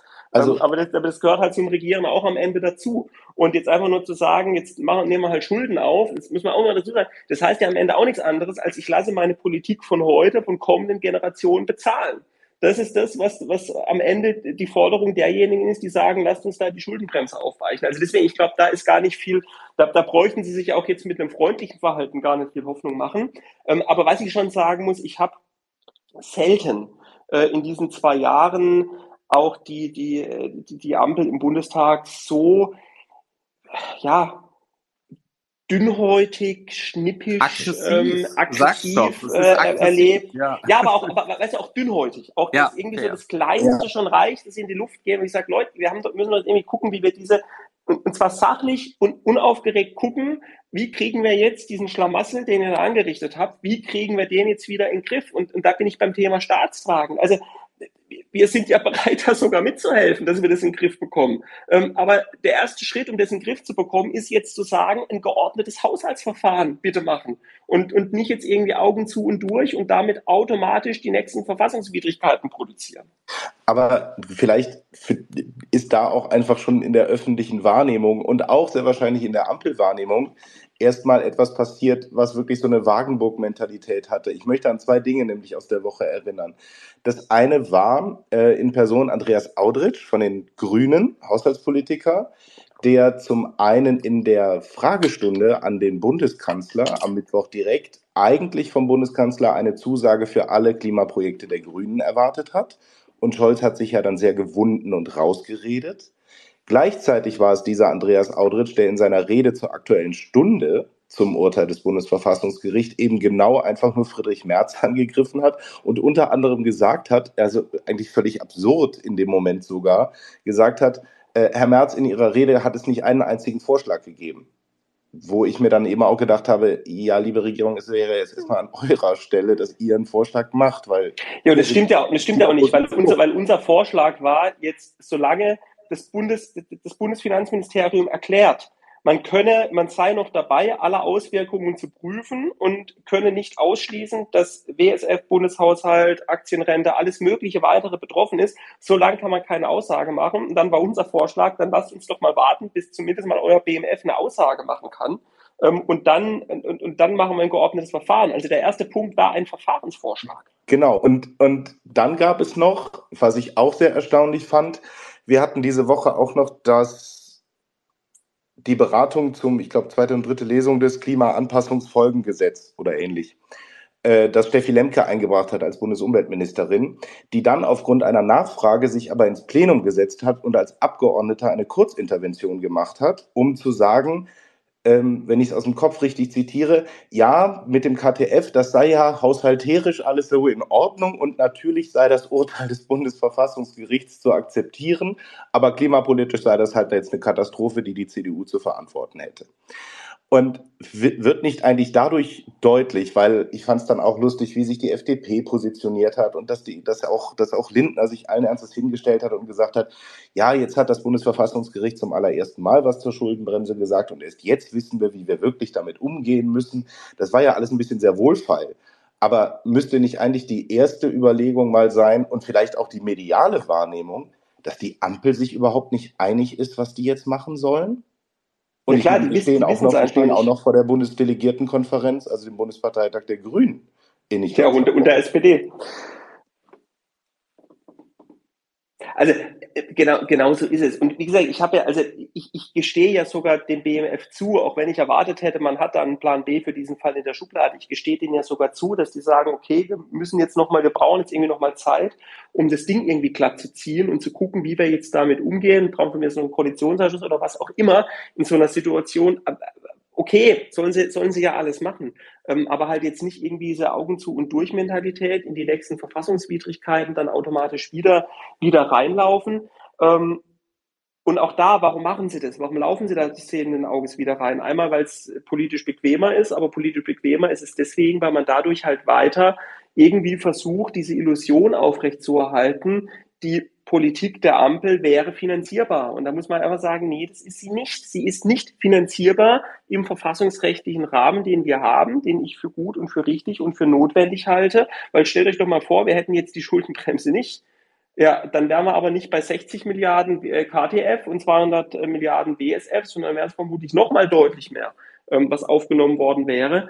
Ähm, also insofern, Gott sei Dank, haben wir diese Schuldenbremse, aber die Ampel muss sich jetzt halt eingestehen, dass dieser Koalitionsvertrag und dass ihre Politik eben nicht im verfassungsrechtlichen Rahmen der Schuldenbremse finanzierbar ist. Und die FDP und Christian Lindner, Lindner muss sich halt nicht nur eingestehen, sondern muss jetzt halt auch öffentlich zugeben, dass es die finanzpolitische Zeitenwende, die er immer ins Schaufenster stellt, dass es die in Wirklichkeit nie gab, sondern dass er halt einfach nur versucht hat, alle Kredite, alle Schulden, die er für die Finanzierung der Politik gebraucht hat, auf die ersten zwei Jahre der Wahlperiode zu buchen, damit er die hinteren zwei Jahre der Wahlperiode sagen kann, er hat jetzt den Bundeshaushalt in Ordnung gebracht, in der Hoffnung, dass sich dann im vierten Jahr niemand mehr daran erinnert, was er im ersten Jahr alles an Schulden aufgenommen hat. Es ist ja der Plan gewesen, der dahinter gestanden ist. Und der ist jetzt geplatzt. Und und äh, deswegen, wie sie es jetzt zusammenkriegen wollen, ich weiß es nicht, muss aber auch sagen, ähm, das ist am Schluss ist es auch nicht, auch nicht mein Job äh, als Unionshaushälter zu sagen, wie die Ampel priorisieren, priorisieren muss. Wir machen unsere Haushaltsanträge. Wir haben in den letzten beiden Haushaltsberatungen immer den Haushaltsantrag gestellt, die 60 Milliarden Mittel im KTF zurückzuführen. Ähm, also haben unsere Haushaltsanträge immer so gestellt, als gäbe es diese 60 Milliarden nicht, äh, haben die sowieso immer gegenfinanziert. Also wir haben quasi den Gegenentwurf da als Union. Die Ampel hatten halt immer abgelehnt. Äh, also ich habe jetzt ja ein bisschen zugehört und ich muss sagen, ähm, ai, ai, ai, es ist doch äh, es klingt doch äh, äh, dramatischer noch, als ich das so als Laie äh, jetzt in den vergangenen Tagen mitbekommen habe, Janik. Und ähm, ich hatte das auch äh, witzigerweise bei uns äh, so in der kleinen Vorbesprechung der Vorrunde gesagt. Gott sei Dank haben wir die Schuldenbremse gerade, weil mit dieser Ampelkoalition würden wir sonst ähm, den Weg der 8, 70er, 80er Jahre wohl beschreiten und ähm, uns hoffnungslos verschulden bis zum Ende der Legislatur, nur um die politischen Anforderungen oder nur um die, die Ampel überhaupt politisch zusammenzuhalten. Genau, um die ähm, politischen, um die, also nicht, nicht um die Anforderungen zu lösen, sondern um die politischen Konflikte der Ampel zu lösen. Darum geht's ja. Genau, ganz genau. Und da hatte ich noch, äh, äh da würde ich noch einmal versuchen, tiefer reinzugehen, wobei ich nicht genau weiß, wie, wir, wie, wie ich jetzt noch die Frage stellen werde, aber ich probiere es einfach mal. Die Ampel sagt ja immer, Mensch, äh, liebe Union, ähm, die Schuldenbremse, die muss weg, weil die verhindert ja Investitionen. Ja, wir haben, wir haben Investitionsstau und die Schuldenbremse ist schuld. Wenn wir uns jetzt aber mal die, die Finanzpolitik der Ampel anschauen seit 2021, seit der Regierungsübernahme, ähm, da ist meine Draufsicht als Laie ähm, so, dass gar nicht mal so viel mehr investiert wird. Also investiert wird in dem Sinne, dass wir jetzt meinetwegen den Kapitalstock erhöhen. Ja, da wird dann zum Beispiel so ein Deutschland-Ticket gemacht, wo man ähm, die Ticketgebühren finanziert, aber das ist ja in dem Sinne keine Investition. Ja, das hat vielleicht irgendwas mit Klima zu tun, aber irgendwie, dass sich was verbessert, die in der Wettbewerbsfähigkeit unseres Landes, ist ja nicht der Fall. Wie, wie sieht denn das aus in dem aktuellen Haushalt oder jetzt in den beiden Haushalten, die die Ampel ja beschlossen hat? Ähm, kannst du da was sagen zum Verhältnis von ich sag mal, diesen konsumtiven Sozialabgaben, ähm, wie jetzt zum Beispiel auch, also die BAföG-Erhöhung, glaube ich, haben wir ja auch mit drin gehabt. Wir haben das Bürgergeld jetzt neu, die Erhöhungen. Da hat sich ja sehr viel getan. Ich bekomme aber auf der investiven Seite gar nicht so viel mit. Ähm, ist, ist es wirklich so, dass der Ampel das Geld zum Investieren fehlt oder wird alles nur verkonsumiert? Naja, letzteres ähm, würde würd ich jetzt sagen. Die Ampel wird natürlich steif das Gegenteil behaupten. Aber warum behauptet die Ampel steif das Gegenteil? Weil im Zweifel jeder das, was ihm ein genehmes Projekt ist, halt als Investitionsframed. Also ähm, es wird ja alles, also auch wenn du dich an die Debatte um die Kindergrundsicherung erinnerst. Und ich will jetzt ja. gar nicht da irgendwie über deren Sinnhaftigkeit diskutieren oder nicht. Das, äh, ja, das, das wäre wahrscheinlich nochmal ein Abend für sich. Aber ähm, auch da wurde ja, war man irgendwann an dem Punkt, dass dann gesagt wurde, ja, die Kindergrundsicherung sei ja eine Investition in die Zukunft. Ähm, und da kommt dann halt in mir doch irgendwann der Finanzwissenschaftler raus, wo ich dann sagen muss, nee, Investition ist am Schluss, ähm, ist am Schluss haushaltsrechtlich und auch finanzwissenschaftlich eine Investition ist, ist quasi Beton. Also die Sachen, die ich, die ich wirklich baue, die ich äh, ja im, im ganz klassisch originären Sinne investiere. Das ist eine Investition. Und was wir halt erleben in der politischen Debatte ist, dass jeder das, was er irgendwie gerade als gutes Projekt findet, ähm, ehrlicherweise auch über alle Parteien hinweg, ähm, als gutes Projekt findet, völlig ob, egal ob es jetzt eigentlich eine konsumtive Ausgabe ist oder nicht, irgendwie als Investition framed. Und wenn ich das natürlich mache, klar, wenn alles auf einmal eine Investition ist, wenn auch irgendwie das Bürgergeld eine Investition ist, in dem Zusammenhalt in der Gesellschaft oder was weiß ich was, ähm, so, wenn halt alles eine Investition ist, ja klar, dann reicht mir das Geld für die Investition nicht. Aber äh, wenn ich halt sage, Investition ist das, was eine Investition ist, nämlich Bauinvestitionen, Sachinvestitionen, was das Haushaltsrecht eigentlich auch relativ eng vorschreibt, ähm, dann ist es tatsächlich so, dass wir in der Regel immer mehr Investitionsmittel in den Bundeshaushalten drin haben, als tatsächlich abfließen. Also wir das Geld nicht verausgabt bekommen. Das ist die Situation, die wir bei den Investitionen haben. Und deswegen ähm, stimmt es schlicht nicht, dass die Schuldenbremse Investitionen verhindern würde. Es gibt dazu auch, äh, auch in der Forschung eigentlich gar keine empirische Evidenz. Es gibt tatsächlich in der Forschung ein ganz interessantes Finding, auch in der empirischen Forschung zur, zur Schuldenbremse und zu Fiskalregeln. Und es zeigt nämlich, dass anders als in allen anderen Volkswirtschaften wir in Deutschland irgendwie so eine Konsumneigung haben, die du durch nicht irgendeinen irgendeinen Faktor erklären kannst. Also das ist quasi so ein, so ein wenn du so willst, so ein Deutschland-Fehlerterm der Konsumneigung ist. Ähm, mehr als in anderen Ländern. Also wir haben in Deutschland einen Drang in den öffentlichen Ausgaben hin zu konsumtiven Ausgaben, weg von investiven Ausgaben. Ähm, wir, wir framen alles irgendwie als Investition ähm, und äh, auch das legt halt die Schuldenbremse politisch sehr schmerzhaft offen. Äh, ich würde direkt äh, gerne mal äh, anschließen. Du hast ja die konsumtiven Ausgaben äh, angesprochen. Ich habe mich heute mal aus Spaß durch diesen digitalen ähm, Bundeshaushalt geklickt und das ist ja eigentlich ziemlich gut aufgemacht. Da kann man die einzelnen äh, Posten aufrufen, die, die im, im, im Haushalt aufgeführt sind, die einzelnen Ministerien und so. Ähm, vorne ist ja Arbeit und Soziales mit Abstand, mit, ich glaube, äh, macht, macht glaube ich, 40 Prozent fast des Haushalts aus. Ähm, dann kommen die Verteidigungsausgaben und dann äh, kommt schon die Bundesschuld mit, Ganz mit genau, dann kommt die. Genau, mit 9 Prozent. Und ich habe geguckt, äh, die Zinsen sind aktuell ungefähr bei 37 Milliarden und 2021 waren sie noch bei 4 Milliarden.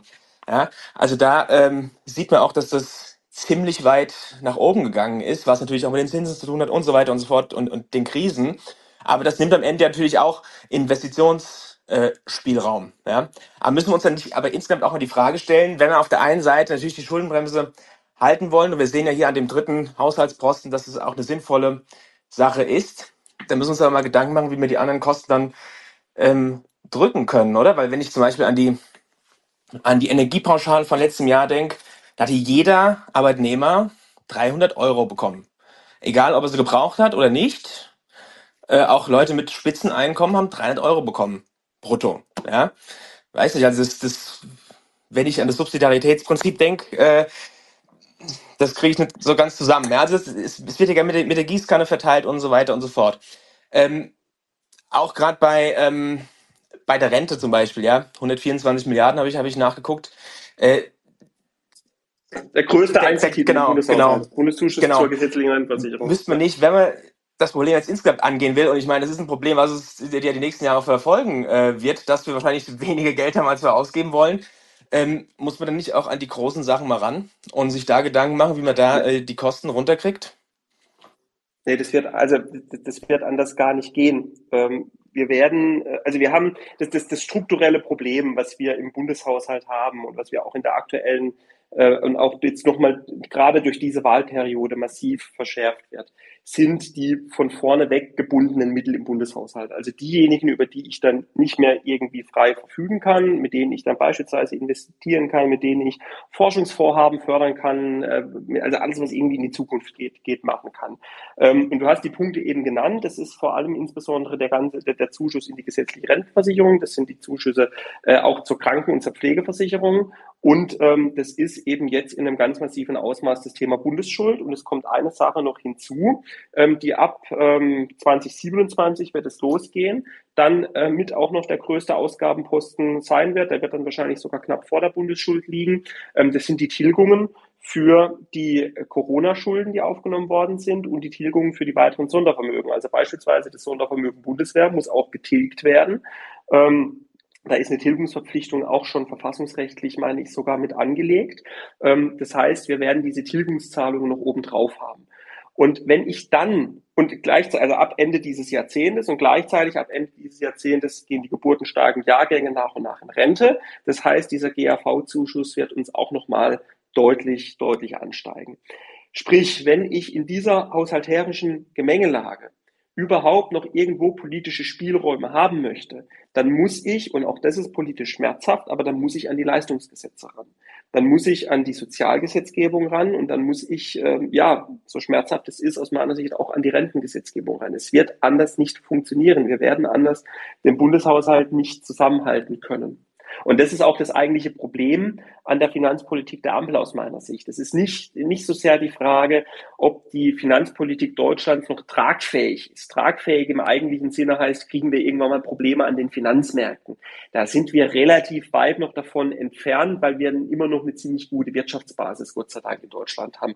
Und deswegen Staatsschuldenquote, das ist dann immer der, der, der, der relevante Indikator oder einer von vielen, aber der entscheidende, also wie hoch ist unsere Schuldenlast im Verhältnis zur Wirtschaftsleistung.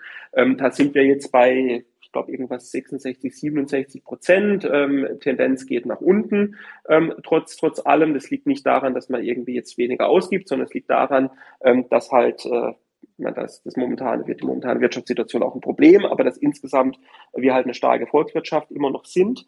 Ähm, so, deswegen ist die Frage der Tragfähigkeit, ähm, kriegen wir bei den Finanzwerken Probleme oder vertrauen die uns weiter? Das ist erstmal weniger das drängende Problem. Das drängende Problem, was wir haben, ist genau das, was du angesprochen hast, dass die Spielräume im Bundeshaushalt für kommende Haushalte ähm, äh, ja langsam irgendwann mal gegen Null gehen.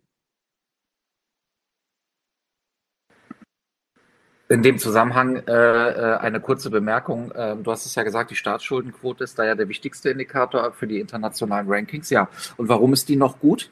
Wegen der Schuldenbremse. ja, weil ja, genau, ja klar, ja klar, natürlich. Ja, das ist nämlich klar. genau der Punkt, was keiner heute. Ja, und du musst ja. und du musst ja eine Sache auch sehen und das, und das ist auch was, was ich glaube ich alle mal, die momentan jetzt meinen, wieder den Sturm zum Sturm auf die Schuldenbremse blasen zu müssen. Es muss sich nur mal jeder überlegen, was ein Sturm auf die Schuldenbremse oder ein, ein Auflockern oder geschweige denn ein Abschaffen der Schuldenbremse, was das für ein Signal für die Erwartungen der internationalen Finanzmärkte und dann nämlich auch für die Frage der Tragfähigkeit der Bundesfinanzen sendet. Also das wäre natürlich eine Katastrophe. Und wenn man dann noch dazu ins Feld führt, dass wir nach wie vor immer noch der fiskalische Anker für die komplette Eurozone sind äh, und wir gerade sehen, was eben durch die, das veränderte Zinsumfeld beispielsweise Italien jetzt gerade schon an den Anleihenmärkten Probleme sind es noch nicht, aber wo doch die Luft auch dünner wird, ähm, wie die Situation in Italien, in, in, in anderen europäischen Staaten ist, ähm, dann nimm da mal aus dieser Gleichung momentan noch Deutschland als fiskalischen Anker, wo die Schuldenbremse einen erheblichen Beitrag leistet, raus. Und dann guck mal, wie auf einmal äh, die Situation an den Finanzmärkten um die Eurozone steht. Und dann, wenn wir uns, wenn wir dann nämlich nicht aufpassen, würde ich nicht ausschließen, dass wir dann irgendwann auch wieder mal in so einem Szenario Eurokrise landen. Also das ist sozusagen am hinteren Ende ähm, am hinteren Ende der Diskussion über die Schuldenbremse ähm, der, der Punkt, den man auf dem Schirm haben muss und über den momentan ziemlich wenig diskutiert wird. Ja, ähm, vielleicht dazu dann auch direkt meine Frage, weil wir erleben ja dann jetzt bei all dem, was du jetzt auch gerade gesagt hast, was jetzt eigentlich noch alles auf uns zukommen wird, was wir an sozialstaatlichen Verpflichtungen haben, was wir an Zinsverpflichtungen haben werden wir haben ja eigentlich die Anforderungen an Politik in den letzten Jahren, insbesondere auch durch das Bundesverfassungsgericht, erinnern wir uns mal 2019 an das Urteil zum Klimaschutz, um eben eine Nachhaltigkeit zu gewährleisten. Nur wir verfolgen ja auch immer den Ansatz, dass wir auch eine nachhaltige Finanzpolitik haben müssen.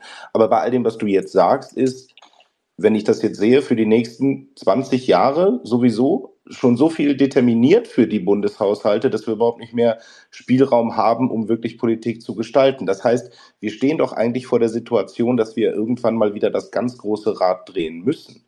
Und da ist dann die Frage an uns, haben wir das auf dem Schirm? Entwickeln wir Konzepte? Wir hatten hier vor einigen Wochen beispielsweise die Debatte mit Kai Wittecker und Markus Reichel zum Sozialstaatskonzept etc. Sind wir darauf vorbereitet, dass wir wirklich große Antworten mal wieder geben müssen? Also ich glaube, der erste Schritt ist genau das, was du eben sagst, dass wir, äh, dass wir diese, äh, diese Debatten führen müssen, weil wir werden dieses Problem ähm, nicht, also das ist natürlich aus meiner Sicht Haushaltspolitik das Tollste und das Wichtigste und das Größte, was man noch machen kann. Nur ist ähm, was, sonst, diese, ja. wir, was, was auch sonst, aber wir werden, wir werden diese, diese Probleme des Staates, des, des, des irgendwann versteinerten Bundeshaushaltes, werden wir nicht in der originären Haushaltspolitik lösen können, sondern das wird nur über die Leistungsgesetze und damit am Ende über die Sozialgesetzgebung, und da sind wir eben sofort auch beim Thema Rente als, als größter Posten, das wird nur da gehen. Und deswegen ist es gut, deswegen ist es eine notwendig, dass wir diese Debatten führen im Grundsatzprogrammprozess, aber auch, dass es Vorschläge wie die von, von Kai und von Markus gibt. Ich bin bei denen, mich haben sie noch nicht so überzeugt, habe mit den beiden da auch schon mal drüber diskutiert. Das soll aber nicht heißen, um Gottes Willen, dass wir diese Debatte nicht führen müssen. Ähm, und und äh, deswegen genau diese Debatten, genau in die müssen wir reingehen weil ansonsten werden wir den Bundeshaushalt nicht zusammenhalten. Also entweder wir kriegen den Bundeshaushalt nicht zusammengehalten oder wir haben halt den Bundeshaushalt zusammengehalten, aber der ist im Prinzip so starr, ähm, dass wir da eigentlich gar keine Verfügungsmasse mehr haben, sondern dass äh, am Ende dann halt die Leistungsgesetze sowieso alles vorbestimmen. Und das dieses Szenario müssen wir halt vermeiden. Genau, aber äh, vor allem ein Szenario in dem Zusammenhang was jetzt dann auch mal so Thema wurde, nämlich insbesondere der Zuschuss des Bundeshaushaltes zur Rentenversicherung. Das Erstaunliche dabei ist, was glaube ich ja auch einfach niemand weiß, ist, dass der auch gemäß des Ehrlichkeitsprinzips jedes Jahr durch den Bundeshaushalt erstmal wieder definiert werden muss. Er muss beschlossen werden, dass dieser Zuschuss kommt. Genau, der Was steht aber trotzdem quasi fest drin. Also wir können jetzt quasi nicht sagen, ähm, wir senken den jetzt einfach mal ab. Das ist das nämlich genau, aber, aber was passiert, was würde passieren, wenn wir jetzt in den nächsten verfassungswidrigen Haushalt reinlaufen und quasi der Bundeshaushalt außer Vollzug gesetzt werden müsste? Ähm, würden dann keine Renten bezahlt werden können in dem Sinne? Doch, doch, die würden weiter bezahlt werden, weil was dann passieren würde, wäre, dass wir in der sogenannten vorläufigen Haus, also das, dann würde das passieren, was jetzt auch passieren würde, wenn man jetzt keinen Bund, wenn man nicht im Laufe dieses Jahres noch einen Bundeshaushalt 24 beschließen würde. Wir würden in eine sogenannte vorläufige Haushaltsführung kommen. In der vorläufigen Haushaltsführung darf jetzt mal ganz vereinfacht gesagt die Regierung die Dinge weiterführen, wo es entweder gesetzliche Verpflichtungen gibt oder schon begonnene Maßnahmen weiterführen, aber eben nichts mehr Neues und nichts mehr on top machen. Und da der Zuschuss in die Rentenversicherung eben eine gesetzliche Leistung ist, weil die Renten ja eine gesetzliche Leistung sind, würde sich daran, würde sich daran dann nichts ändern. Gut, und das war ja auch der Vorwurf, den die Ampel uns gemacht hat, dass wir angeblich durch das Nichtmitwirken in, in den Haushaltsberatungen riskieren würden, in die vorläufige Haushaltsplanung zu kommen und dementsprechend unter anderem beispielsweise die Ukraine-Hilfe aufs Spiel setzen würden. Fandest du den Vorwurf auch nur ansatzweise gerechtfertigt? Nein, der ist nicht gerechtfertigt. Also zum einen ist eine vorläufige Haushaltsführung jetzt nichts, was wir nicht kennen würden. Wir haben eine vorläufige Haushaltsführung immer beispielsweise im Jahr nach einer Bundestagswahl. Ähm, Bundestagswahl ist ja im Herbst üblicherweise. Ähm, das heißt, die Koalition, die Regierung sind dann irgendwie, wenn es äh, alles gut läuft, äh, irgendwann im Dezember im Amt. Dann haben die natürlich keinen Bundeshaushalt beschlossen für das Folgejahr. Deswegen hatten wir im Jahr 2022 eine vorläufige Haushaltsführung. Ich meine, bis irgendwann im April oder, oder Mai oder so, bis dann eben der Bundeshaushalt für 2022 beschlossen war. Also eine vorläufige Haushaltsführung haben wir tatsächlich jedes immer in jedem Jahr nach einer Bundestagswahl für zwischen einem Viertel und einem halben Jahr. Das ist die Republik gewohnt. Das funktioniert auch. Das ist sogar was, was eigentlich das Finanzministerium immer ganz gerne hat, weil das immer die Haushaltsjahre sind, die dann im Rechnungsabschluss ganz gut ausfallen, weil man halt in der ersten, im ersten Vierteljahr keine Mehrausgaben hat.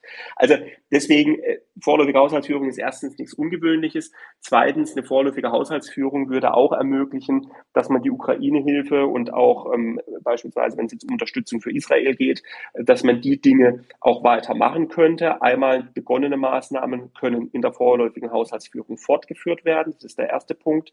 Der zweite Punkt ist, wenn etwas Unerwartetes geschieht, hat die Regierung immer die Möglichkeit, im Rahmen einer sogenannten überplanmäßigen Ausgabe oder im Rahmen einer außerplanmäßigen Ausgabe, überplanmäßig heißt, ich habe einen bestehenden Titel, der, den ich anhebe, außerplanmäßig heißt, es kommt was Neues dazu. Das kann die Regierung immer machen. Das nimmt der Haushaltsausschuss sogar nur zur Kenntnis. Also das kann die Regierung sogar selbst entscheiden.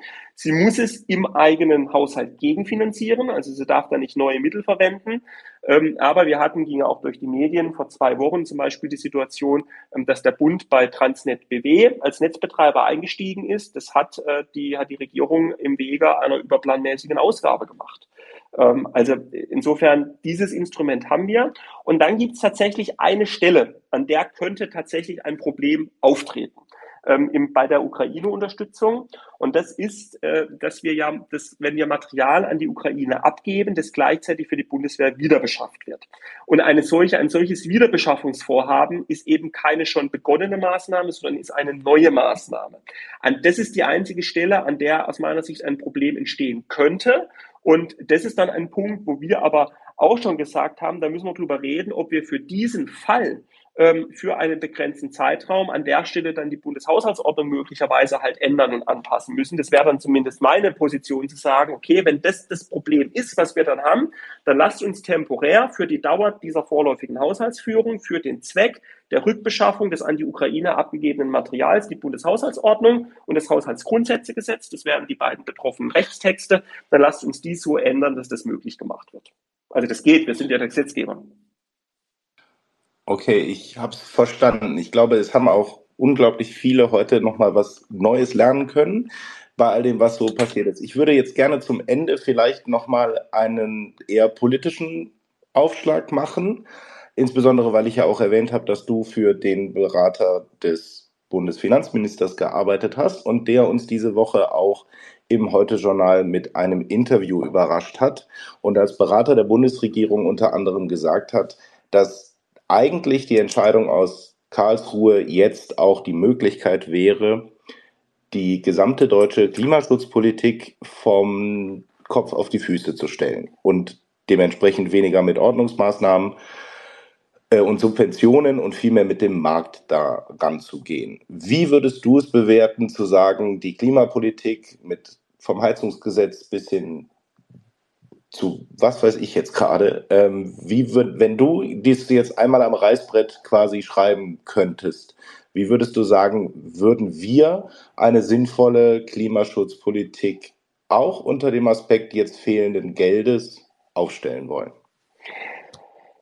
Ja, im Prinzip genauso, wie es, äh, wie, es Lars Felder auch angedeutet hat, dass man eben weg von, diesen, von diesem ordnungsrechtlichen kleinen, kleinen Klein geht und sagt, lasst uns einen, lasst uns einen CO2-Preis machen, den wir, der sektorübergreifend ausgestaltet ist, der greift, dass wir ein Lenkungsinstrument haben und die CO2-Preiseinnahmen über, in dem Fall dann den KDF oder irgendein anderes Vehikel, die, die CO2-Preiseinnahmen in Form eines Klimagelds an die Bevölkerung zurückzugeben. Das heißt, dass ich keine äh, dass ich keine Belastungswirkung in die Bevölkerung in der Breite habe, sondern dass ich die Lenkungswirkung des CO2-Preises habe, also quasi wirklich die äh, sozusagen die, die, die Reihenform, äh, des, äh, die Reihenform des, des, des CO2-Preises als Lenkungsinstrument, das jetzt umzusetzen und dann gucken, ähm, was man dann eben noch zusätzlich aus dem Bundeshaushalt an Maßnahmen bräuchte, um noch mit Förderungen ein bisschen anzureizen. Ich glaube, das braucht es in einem gerütteten Maße auch noch dazu. Ähm, aber ich bezweifle, dass es, also diese Chance bietet das Urteil. Ich glaube, das wäre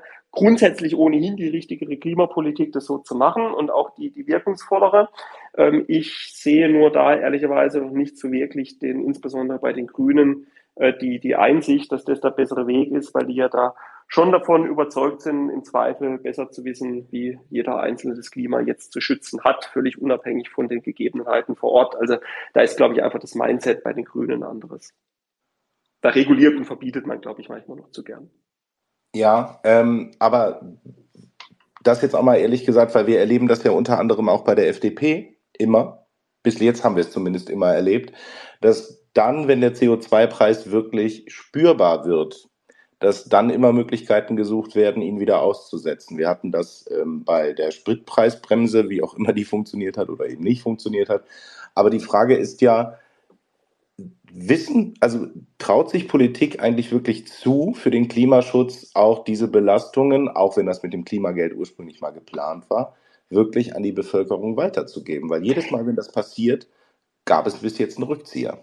Ja, ich glaube, der Knackpunkt ist aber halt genau diese Frage des Klimagelds, ähm, weil das, das Thema CO2-Preis nur mit dieser Rückkompensation funktioniert, weil ansonsten ist es einfach eine zusätzliche Art von Steuer, die ich habe ähm, und eben nicht ein, nicht ein reines Lenkungsinstrument, was es sein sollte. Also die ganze Diskussion krankt halt aus meiner Sicht bislang daran, ähm, dass, dass, es, dass wir kein Klimageld haben und da halt, muss man ehrlicherweise auch sagen, obwohl groß angekündigt, ähm, die Koalition nach zwei Jahren noch keinen Deut weiter ist. Man hört ja immer noch, es würde daran scheitern, dass man noch keinen wirklichen Auszahlungsmechanismus und keine wirkliche Auszahlungspraxis irgendwie hätte machen können, ähm, äh, wo ich mich auch frage, wie das eigentlich sein kann. Und äh, gleichzeitig man ja sowieso auch gar keine Finanz, also jetzt unabhängig vom Verfassungsgerichtsurteil, für das Klimageld gar keine Finanzmittel mehr gehabt hätte, weil man den KTF schon mit allem anderen ja überbucht hatte. Ähm, also da waren ja, da waren ja mehr Projekte schon raus zugesagt, als überhaupt mittelperspektivisch inklusive der 60 Milliarden zur Verfügung gestanden hätten. Das heißt, es war, glaube ich, auch gar nicht mal beabsichtigt, wirklich ein Klimageld äh, seitens der Ampel zu machen und auf den Weg zu bringen. Zumindest ähm, sind keinerlei Grundsätze dafür geschaffen worden, weder in der Auszahlungsmechanik noch in der, noch in den Mitteln, die zur Verfügung gestanden sind. Aber ich glaube halt, dass ohne Klimageld das, die Systematik CO2-Preis einmal wenig Sinn macht, weil eben ich dann nicht mehr das reine Lenkinstrument habe, aber eben vor allem nicht politisch durchsetzbar sein wird. Äh, und das, das ist ja auch genau dieses Thema, ähm, äh, was, was jetzt ja am 1.12. kommt, soweit ich weiß, ähm, wo man ja auch ähm, den CO2-Preis ausdehnt auf die Spediteure ähm, die ja jetzt auch mit, mit Mehrausgaben rechnen müssen, ähm, wo dann der äh, Bundeswirtschaftsminister ja gesagt hat, ja Mensch, also wenn ihr jetzt diese höhere CO2-Abgabe für eure Lkw vermeiden wollt, dann ähm, äh, organisiert euch doch ein CO2 ermäßigten oder gesenkten ähm, Fuhrpark. Nur das können die Spediteure ja gar nicht, weil die, die Geräte nicht verfügbar sind, die Investitions nicht. Und deswegen wirkt es ja eben genau, wie, wie du gerade gesagt hast, ja auch hier wie eine Steuer. Genau, und, und, das, und das zeigt halt den, den, den ganzen Quatsch in dieser, in dieser rein kleinteiligen Förderpolitik. Das ist halt im Zweifel on the spot, wo ich das Problem habe, nicht funktioniert, weil ich kann doch niemals ein Förderprogramm beispielsweise so auflegen, dass es halt wirklich vor Ort immer dann zu der Lösung führt, die am Ende halt auch in der CO2-Einsparung dann die effiziente ist, die ich brauche und die ich will. Das wird ja nie und nie, das wird keine Regierung hinkriegen, weil es einfach nicht geht. Und äh, deswegen das vernünftige, vernünftige CO2-Preis als reines Lenkungsinstrument angeführt hat, angeführt hat, um ein Klimageld, ähm, was funktioniert, dass derjenige, der überdurchschnittlich verbraucht, wird belastet, der, der unterdurchschnittlich verbraucht, der kriegt dann noch ein bisschen was raus. Das ist ja die, die Grund, mal die ganz holzschnittartige Grundidee dahinter. Ähm, da muss ich nur mal gucken, wie ich bei denen, die drüber sind, wo ich soziale Härten habe, die noch ausgeglichen bekommen. Ähm, aber ich habe ehrlich gesagt wenig Hoffnung, dass die das in der Wahlperiode noch auf die Kette kriegen.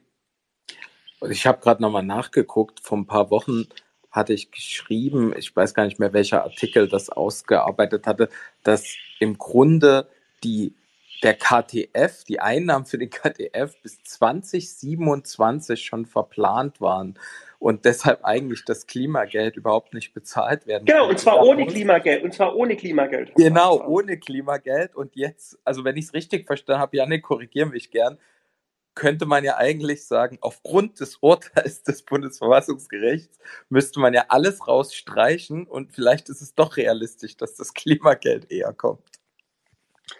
Es wäre dann zumindest eine weitere positive Auswirkung aus diesem Urteil, ähm, neben dem, dass wir wirklich, also deswegen muss ich mal sagen, ich, also das, hat, das Urteil hat eine ganze Reihe von, von komplizierten äh, Folgen, die auch kommende Bundesregierungen, die auch viele Länderregierungen jetzt betreffen werden, die teilweise ähnliche ja. Konstrukte gemacht haben wie die, wie, wie die Ampel. Ähm, und trotzdem, also ich, ich, ich habe es mal diese Woche so formuliert, ich finde das Urteil jetzt nicht erfreulich, aber ich finde es gut. Ich bin da bei dir. Und ehrlich gesagt, wäre ich jetzt in der Ampel, würde ich das genauso spinnen und sagen, das Urteil hilft uns, das Klimageld eher zu verwirklichen. Ja, aber die wollen ja was anderes. Die wollen ja kleinteilig regulieren, ist mein Eindruck. Aber äh, nee, genauso, genauso würde ich es würd auch machen. Ähm, es war vielleicht, vielleicht war auch genau das der Versuch von Lars Feld, diesen Spin da mal reinzukriegen. Ich weiß es genau. nicht.